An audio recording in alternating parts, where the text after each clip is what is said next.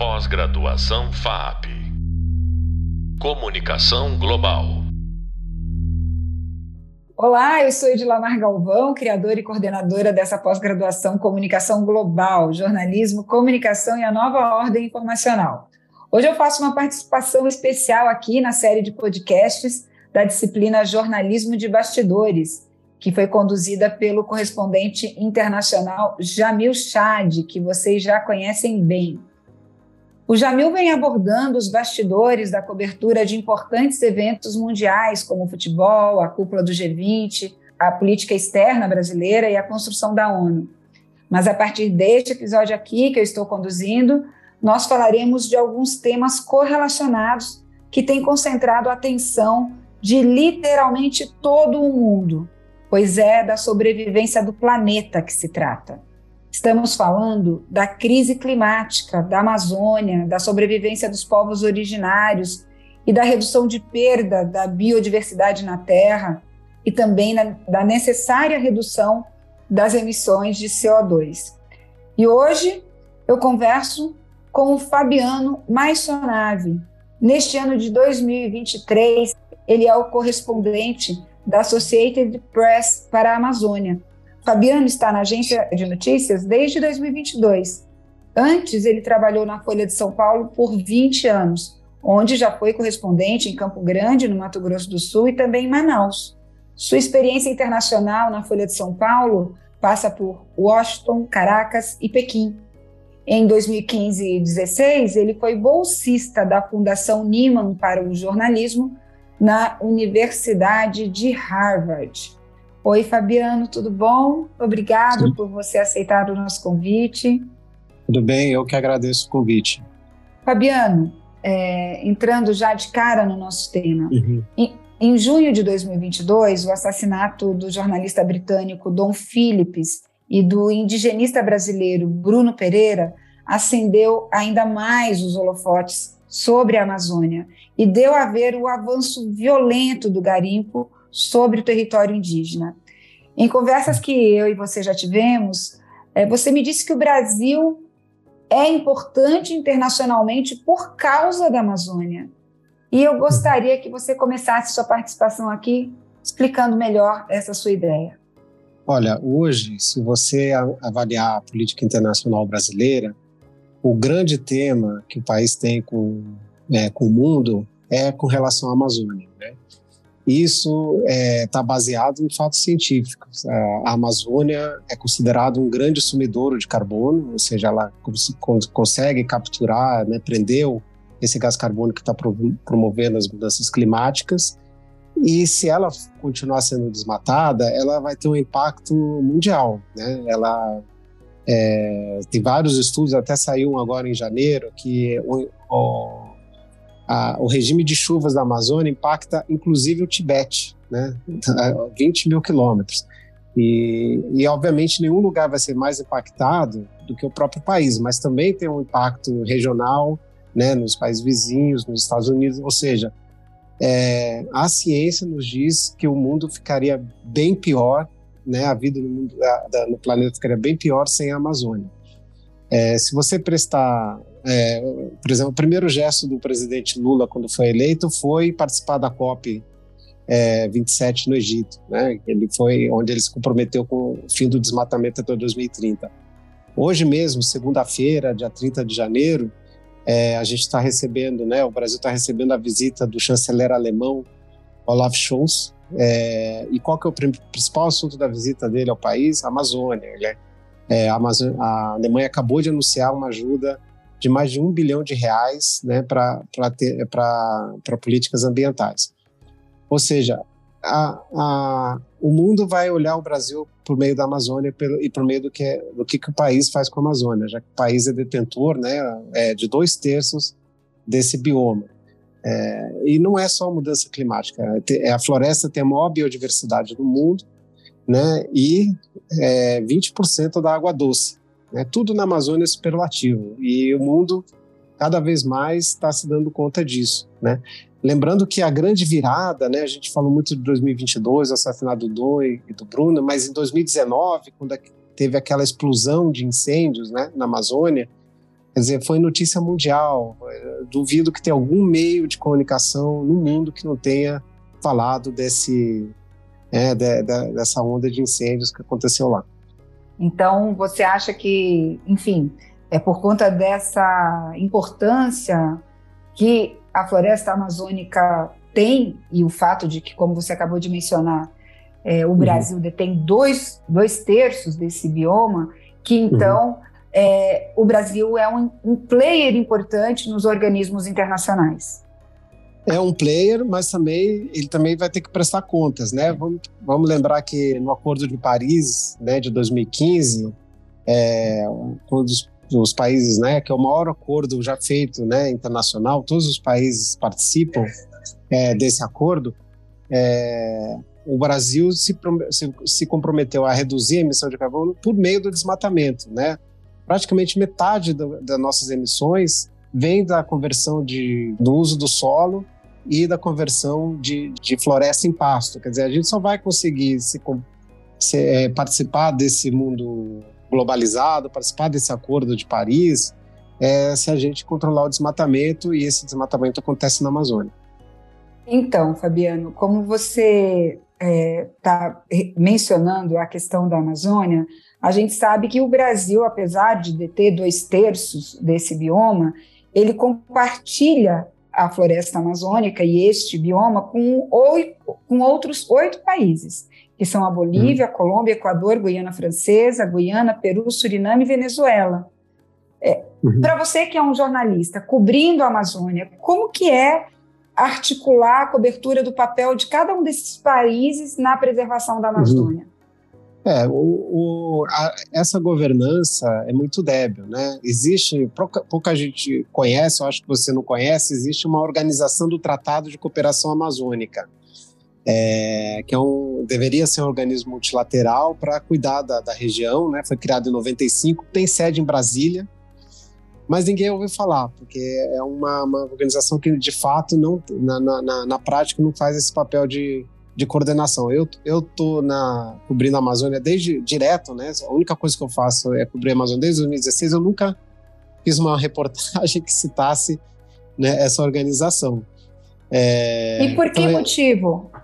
Olha, tem dois grandes motivos. Né? Uma parte é a própria instabilidade dos países da região. Né? Vamos começar pelo Brasil. A gente, nos últimos quatro anos, passou por uma reviravolta na nossa política externa e na nossa política ambiental. Nós tivemos, corremos o sério risco de se tornar um país párea, né, por causa é, do que a gente estava fazendo. É, é, era um governo é, de cunho nacionalista que tratava a Amazônia como um assunto interno, que é, ameaçou até romper né, o Acordo de Paris. Mas o Brasil não é o único estável, né? Vamos lembrar a Venezuela, que hoje vive um, um regime autoritário e que apesar de ser um regime autoritário, ou por causa de ser um regime autoritário, tem muito pouco controle sobre o seu território, o seu território, né? Tamanha crise que está fundada, né? É, vamos lembrar que 5 milhões de pessoas deixaram a, a, Venezuela nos últimos anos. Pode ser provavelmente a pior crise humanitária que a América do Sul já viveu em sua história, é, ou pelo menos na sua história recente, né? Tirando na, sua época pós pós independência. E, e o Peru, né? Para não ficar fazer uma lista de todos os países, o Peru hoje que tem a segunda maior parte da Amazônia, depois do Brasil, enfrenta anos de instabilidade, de protestos, né? Então é muito difícil você coordenar é, uma região assim. E outro empecilho, que é de longo, empecilho estrutural, é a visão militarista que o Brasil tem sobre a Amazônia.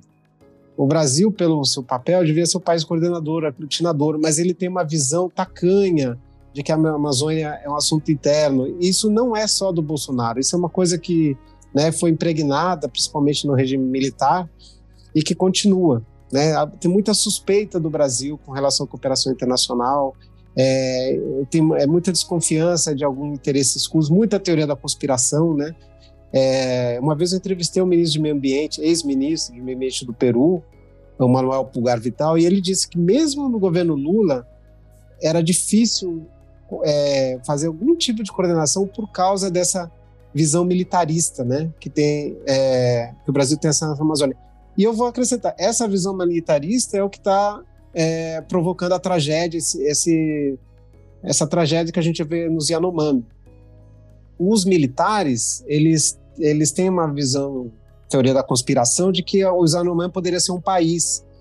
Então, eles sempre procuraram minar é, o povo Yanomami, né? É, a invasão garimpeira começou no regime militar, e não é coincidência que quando a gente teve outro regime militar, o do Bolsonaro, essa, esse, eles voltaram, aumentou a, a descoordenação. O Bolsonaro, como como deputado, uma das suas primeiras medidas foi tentar anular a demarcação da terra indígena Yanomami em 92.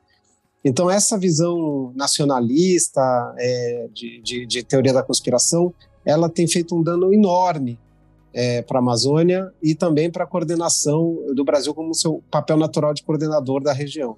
Bom, você disse para nós aí, né, até agora, o quanto que a Amazônia tem uma grande importância na, um papel fundamental no equilíbrio climático do planeta. E ao mesmo tempo que a gente vê as evidências científicas aumentarem no sentido de confirmarem essa importância, a gente vê também um avanço do negacionismo dessas uhum. evidências. Por que, que você acha que isso acontece? Olha, é, eu acho que não é tanto um avanço, mas como uma resistência de uma ideia de, de colonização, né? É, eu, eu, gosto de lembrar que o Brasil chama pau, Brasil por causa do pau-brasil. A gente começou como uma exploração madeireira. E esse impulso colonial a gente vê na Amazônia hoje, né? Quer dizer, é, avançar sobre territórios indígenas, é, associar a noção de progresso com desmatamento, né? Com, com é, limpar é, a, terra da floresta. Quantas vezes você ouve né, um pioneiro falando que quando eu cheguei aqui não tinha nada. Né? Então essa, esse impulso colonial ele continua. O Brasil, como diz o professor Fernando Novaes, é um país que acumula séculos, né? E, e eu na Amazônia eu me sentia um, um repórter do século XVI, porque eu cobria garimpo, madeira, é, diz respeito aos povos indígenas. Então esse impulso colonial que é, tá, é muito difícil de desmontar, né? E, claro, com, com esse discurso, com, com essa, avanço da, esse avanço da ciência, esse consenso que a gente acha que já existe, né, de que é importante preservar, você não vê na Amazônia. Pelo contrário, né, o, é, dos nove governadores da Amazônia, hoje seis estão aliados com o bolsonarismo, com essa ideia de que o avanço econômico vai, vai se dar por meio do avanço né, do desmatamento.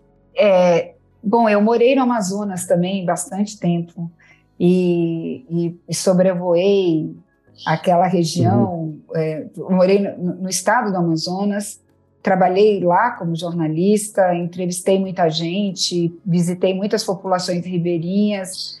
E tocando nesse assunto que você abordou agora, a respeito de como que a população local, né, e, e é difícil a gente entender até o que, que a gente chama de população local, ali, uhum, né? Porque uhum. existem as pessoas que habitam as grandes cidades e que podem acabar se alinhando, né? Tanto que esses governadores foram eleitos pelo voto, né? Uhum. Então a gente pode considerar que tem ali uma maioria das pessoas que apoiam esse discurso, que é um discurso anti-preservação da Amazônia. E esse é um assunto complexo, porque tendo vivido lá, né, eu realmente vivi uhum. no interior do Amazonas e em, Manaus também, é, tem um discurso de algumas pessoas é, que diz o seguinte: eu queria saber qual é, uhum. como é que você vivenciou essas questões. Isso a gente vê no Brasil também, né? Não, uhum. não se trata aqui de, de, concordar com esse discurso que eu estou colocando, mas de uhum. tentar entendê-lo a partir do ponto de vista de algumas dessas pessoas. Eles acham que é, algumas, alguns desses dessas pessoas que eu entrevistei diziam que parecia que o mundo os via como um animal de zoológico, de que uhum. você tinha que preservar a Amazônia, mas que eles se viam privados da possibilidade de ter um desenvolvimento que sustentasse aquela região. Então, uhum. é, me parece que é, há uma necessária uma necessidade de você entender a preservação, mas há algumas pessoas lá que estão pensando assim, mas qual é a sustentabilidade, né? Qual, qual é o, o o setor econômico que vai dar conta de empregar as pessoas que já estão lá nas grandes cidades. Como é que, uhum. como é que você trabalhou com isso? Como é que você viu isso lá? Olha, é, isso, isso, é compreensível, né? Porque quais são as regiões, né, que no Brasil tem uma economia mais forte, tem uma é, tem um IDH melhor. São as regiões do Sul e Sudeste. O que, que elas fizeram? Elas destruíram a Mata Atlântica. Hoje é, resta muito pouco, pouco da Mata Atlântica, então a referência delas de, de desenvolvimento é um Sul que, né, que destruiu a sua floresta. É, por que, que eles não poderiam fazer o mesmo? Né? É, e, de fato, a economia extrativista, até hoje, ela não conseguiu demonstrar que é, a floresta em pé vai gerar uma riqueza é, tão grande quanto a, a, a né, quanto a uma, uma área desmatada. É, a gente passou por essa experiência no, no, Acre, né, que teve o governo do PT, da, dos irmãos Viana, que criou a Florestania, que foi uma experiência de 20 anos é, que não deu certo, tanto que o Bolsonaro ganhou lá em 2018 e 2022. É, então tem essa é, espelho com relação ao sul do país. Isso para falar das regiões mais tradicionais. Agora, o Rondônia, Mato Grosso são, são sociedades do sul do Brasil. Ali não tem tem uma desamazonização. São pessoas que não têm nenhuma relação histórica, eles chegaram lá há uma, duas gerações e estão repetindo o modelo lá.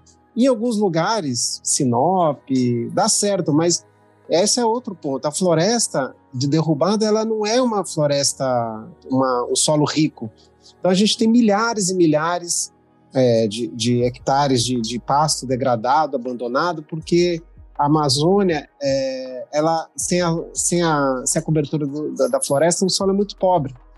Então, mesmo que eles queiram fazer, repetir, a, as próprias condições ecológicas da Amazônia não vão permitir na maior parte da região. Né? É um solo que sem a floresta fica muito próprio. É uma floresta que se alimenta da pró própria floresta, a serrapilheira. Não é um solo rico.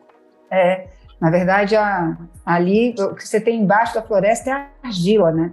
Quem já morou em Balbina sabe que quando você desmata e tira toda aquela camada, uhum. você tem uma argila que, que não é um uhum. solo rico para produção, né?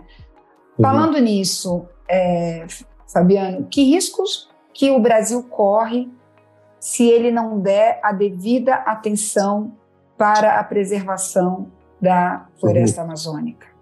Bom, o primeiro risco é um risco de perder um patrimônio incalculável, né, que é a biodiversidade. Né? É, a Amazônia tem cerca de 16 mil espécies de árvores conhecidas, né? Ah, e as pessoas pensam assim, quem está fora vê o mapa Amazônia representada por uma mancha verde, e aí fala, bom, perdeu 20%, mas ainda tem 80%. Só que esse 20% que perdeu não é igual aos outros 80%, né? Então a gente provavelmente perdeu várias espécies, várias, é, né, várias formas de vida que nunca chegaram a ser conhecidas pela ciência, porque cada região da Amazônia tem a sua, a sua biodiversidade endêmica, né? É, então, assim, é um, é, uma, é um prejuízo que a gente está para trocar por pasto, né? É, por um pasto de baixa produção. Hoje na Amazônia a pecuária é baixíssima, menos de um hectare. Então, assim, uma, não faz nenhum sentido, né? Essa, esse desmatamento para né, trocar por um, por um pasto com poucos bons. Então, primeiro é biodiversidade. Segundo, né, diversidade cultural. Né? A gente tem dezenas de povos indígenas na Amazônia. Cada povo precisou aprender a viver nessa região com um conhecimento acumulado de milhares de anos. São culturas orais, são culturas frágeis. Se você interrompe uma geração, esse conhecimento se perde para sempre, porque ele não está registrado. Então a gente já perdeu muito e pode perder mais, né? De, de, de diversidade cultural, de conhecimento científico, inclusive, porque é, eles produzem conhecimento científico, saber qual planta serve para quê, que animal, isso é um conhecimento científico, né? Isso, e sem contar a, o impacto das mudanças climáticas, né? A gente, o regime de chuvas é, tende se tornar cada vez mais instável com, a perda da cobertura florestal, tanto na, na, na Amazônia quanto em outras regiões do país. E, o, e finalmente, desculpa, né, o isolamento internacional, a pressão o Brasil todo ano vai ter que participar da COP. A COP é todo ano ele vai ter que prestar contas para o mundo é, com o que ele está fazendo com a, sua, com a, sua, floresta. Né? Essa vai ser uma cobrança é, é, assim, para muito tempo. Né? Todo ano vão ter jornalistas lá, vão ter os dados e a gente vai ser avaliado a partir do que, que a gente faz com a nossa floresta. Mas a gente já teve, por exemplo, nesse último, no governo Bolsonaro, que terminou em 2022, a gente teve uh, o corte de importantes linhas de financiamento para o Brasil e uhum. uma série de campanhas pedindo para que os consumidores europeus não consumissem é, uhum. determinados produtos que pudessem estar associados à devastação da Amazônia, né? E uhum. agora a gente vê uma possibilidade de recuperação de algumas linhas de financiamento. Queria que você comentasse um pouco essa possibilidade de isolamento internacional com uma política que não fizesse a preservação da Amazônia. Uhum. É, isso diminuiu muito, né, com, com, o fim do governo Bolsonaro, né? Essa pressão internacional vai diminuir, vai se transformar em ajuda, provavelmente, pelo menos de alguns países, como como a Alemanha acabou de anunciar, é provável que os Estados Unidos também anuncie em breve é, algum tipo de, de, de doação, de, de cooperação com o Brasil mas a gente tem, tem um limite, essa pressão e esse incentivo internacional. Primeiro, o maior vetor de desmatamento na Amazônia é para pasto, né? Dá cerca de 80% é conversão a pasto. Quem é o maior consumidor da carne bovina é, brasileira? É o próprio país. A maior parte da carne produzida no Brasil fica no Brasil. E a gente não tem essa consciência de consumo, ninguém é, ninguém está discutindo seriamente é, por exemplo, rastreamento dos bois, como se já, vários países já têm rastreamento 100%, no Brasil isso nem está sendo discutido, não é, não é a demanda do consumidor. Né? E eu não imagino que seja no curto, médio prazo. Outra coisa é o fato da, do principal comprador brasileiro hoje ser a China. E a China não faz parte dessa pressão internacional sobre o Brasil. A China é o principal comprador de soja, é o principal comprador de carne bovina, e a China, até pela sua tradição diplomática, é, ela não quer que ninguém se meta no, no Tibete. e por conseguinte, ela também não vai fazer é, uma, um tipo de pressão que poderia ser considerado é, análogo ao, ao, à política deles interna. Né? Então, é muito difícil imaginar que os principais compradores é, brasileiros, né, que são asiáticos, façam essa pressão que a Europa faz, que a Europa é cada vez menos importante como mercado de, da, é, dos produtos brasileiros. Então, no momento, essa pressão pelo consumo ela não é de fato o fator mais relevante. Seria isso teria que vir a, a partir, é, como está vindo, de uma conscientização dos organismos internacionais. Não, teria que vir da, da, própria opinião pública, né? Eu vou dar dois exemplos, né? Além da carne que eu já falei, né? então vou dar o segundo exemplo, o ouro. Essa tragédia toda do Yanomami, além da, da né, dessa política do governo Bolsonaro é pela demanda do ouro por, por joia, né? Então a gente já conseguiu, por exemplo, casaco de pele hoje é mal visto, né? Então o ouro também teria que ser mal visto daqui a um tempo. As pessoas não né, têm que saber que o, o, ouro que elas compram provavelmente vem de um lugar que é ilegal, que está prejudicando o meio ambiente e as populações indígenas. É, isso está longe de acontecer, né? Está muito longe de acontecer infelizmente, tanto o ouro como a carne. Então você acredita que a gente ainda não tem um movimento de conscientização da opinião pública capaz mesmo de exercer uma pressão é, importante nesse tema? Eu acho que sim, mas de uma forma abstrata. As pessoas, se você pergunta, você vê as pessoas de opinião, todo mundo é a favor da preservação da floresta, né? Mas quando você chega na parte de, do comportamento pessoal, de fazer sacrifícios, de mudar padrões de consumo, isso ainda está muito longe. Então a ideia de proteger de uma forma abstrata já está incutida, né? Resta, resta fazer um, é, tornar isso pessoal, vamos dizer assim. Mas também é, decisões pessoais não vão mudar, não vão mudar muita coisa, né? O que muda são as políticas públicas que têm a escala né, necessária para fazer grandes mudanças. Bom, caminhando aqui para o término já dessa nossa uhum. conversa, uhum. como jornalista cobrindo a Amazônia, quais são os principais desafios para você conseguir descobrir e escolher quais histórias contar sobre e a partir daquela região? Olha, a Amazônia é uma logística muito difícil, muito cara, né? E as viagens costumam demorar muito tempo. Então, você tem que fazer uma mistura de investimento de tempo e de investimento muito diferente do que cobrir outras regiões, né? Eu, depois de seis anos cobrindo a Amazônia, é, eu, eu, eu, gosto muito de equilibrar as matérias necessárias de, de, de denúncia, de mostrar né, é, os crimes ambientais, principalmente é, desmatamento e mineração, com, com histórias, para dar um respiro para o leitor também, né? De histórias que estão que estão funcionando. A Amazônia não é só uma grande tragédia, né?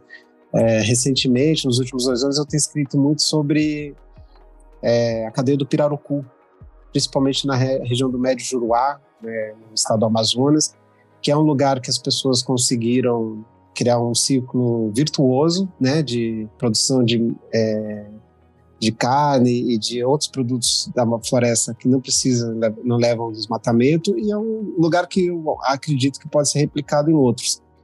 Então a gente tem que, tem que equilibrar um pouco é, essa, essa agenda negativa, essa, né, com, com um pouco de, de esperança, de alento aí para mostrar que já existem soluções dentro da própria Amazônia, né? E outra coisa que eu recomendo muito a quem cobre é ouvir as pessoas que moram, que estudam, que trabalham na Amazônia, deixar um pouco de ouvir essas pessoas que moram no sul e que vão esporadicamente e que acham que tem a solução é, não, essas, não são essas pessoas que deveriam ser ouvidas. É, que, a, em primeiro lugar, tem que ouvir as pessoas da própria região. Fabiano, é, a gente começou essa, essa entrevista falando uhum. do assassinato é, uhum. do jornalista britânico né, e do indigenista uhum. brasileiro. Uhum. Como é que. É, e, isso, e isso trouxe para a gente, embora a gente saiba que a questão da violência é, é antiga na Amazônia, como que é para você? Quais são? Você já viveu situações em que você ficou com medo? É, como é que se, você se protege? Como que você faz? Olha, é, é, o Dom foi um divisor de águas, a morte do Dom, né?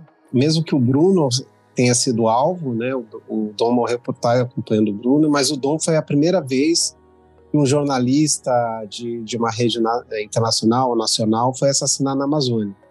Já tinha havido outros assassinatos é, de jornalistas na Amazônia, mas eram é, mais ligados a disputas de, de, políticas, de meios locais. Então foi um perfil, é um perfil mais parecido com o nosso, né? É, então foi a primeira vez que isso aconteceu. Isso tem um impacto muito grande. A gente reviu protocolos é, de, de, segurança, mas é, eu acho que a principal problema de segurança é com quem conversa com a gente porque a gente vai para um lugar, faz a matéria e volta. E as pessoas que denunciam, que se aventuram, né, que têm a coragem de conversar com a gente, elas ficam.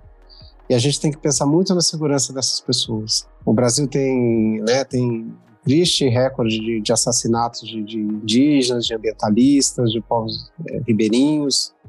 É, e a gente tem que pensar principalmente na segurança de quem conversa com a gente.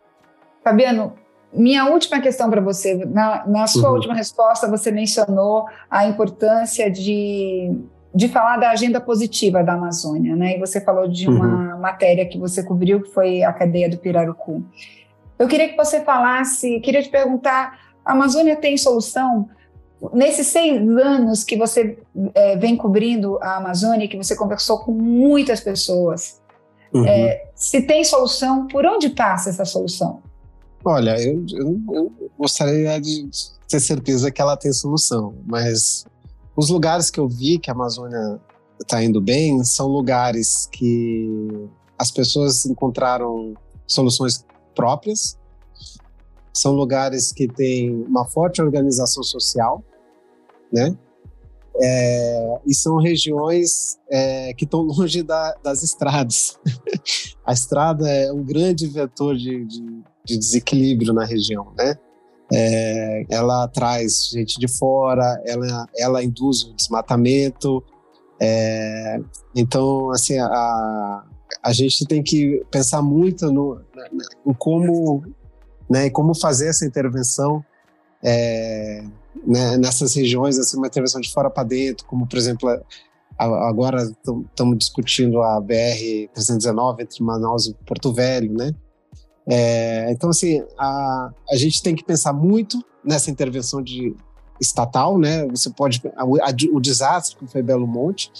Agora, o lado onde funciona é onde tem uma organização social coletiva estruturada, né? Essa é, não existe soluções individuais, provavelmente em lugar nenhum da do planeta, muito menos na Amazônia. Legal. Bom, vocês acabaram de ouvir o Fabiano Maisonave, ele é correspondente da agência de notícias Associated Press. Nos próximos dois e últimos podcasts dessa disciplina, o professor Jamil volta e ele entrevista Luiz Eloy Terena, que em 2023 assumiu a Secretaria Executiva do Ministério dos Povos Indígenas e atua também como advogado da APIB, Articulação dos Povos Indígenas do Brasil. No último podcast, Chad entrevista o Michel Santos, que é manager de políticas públicas e advocacia da ONG de Serviços Ambientais WWF Brasil. Eu sou Edilamar Galvão, coordenadora dessa pós-graduação Comunicação Global, e esteve aqui comigo hoje, como eu acabei de falar, o Fabiano Maisonave. E esse foi mais um podcast da disciplina Jornalismo de Bastidores, conduzida pelo professor Jamil Chad. Espero que vocês estejam aproveitando muito esse curso. Vocês podem me encontrar nas redes sociais a partir do perfil arroba Galvão. Então, até mais. Obrigado, professor, pelo convite e até a próxima oportunidade. Obrigada, um abraço. Pós-graduação FAP Comunicação Global.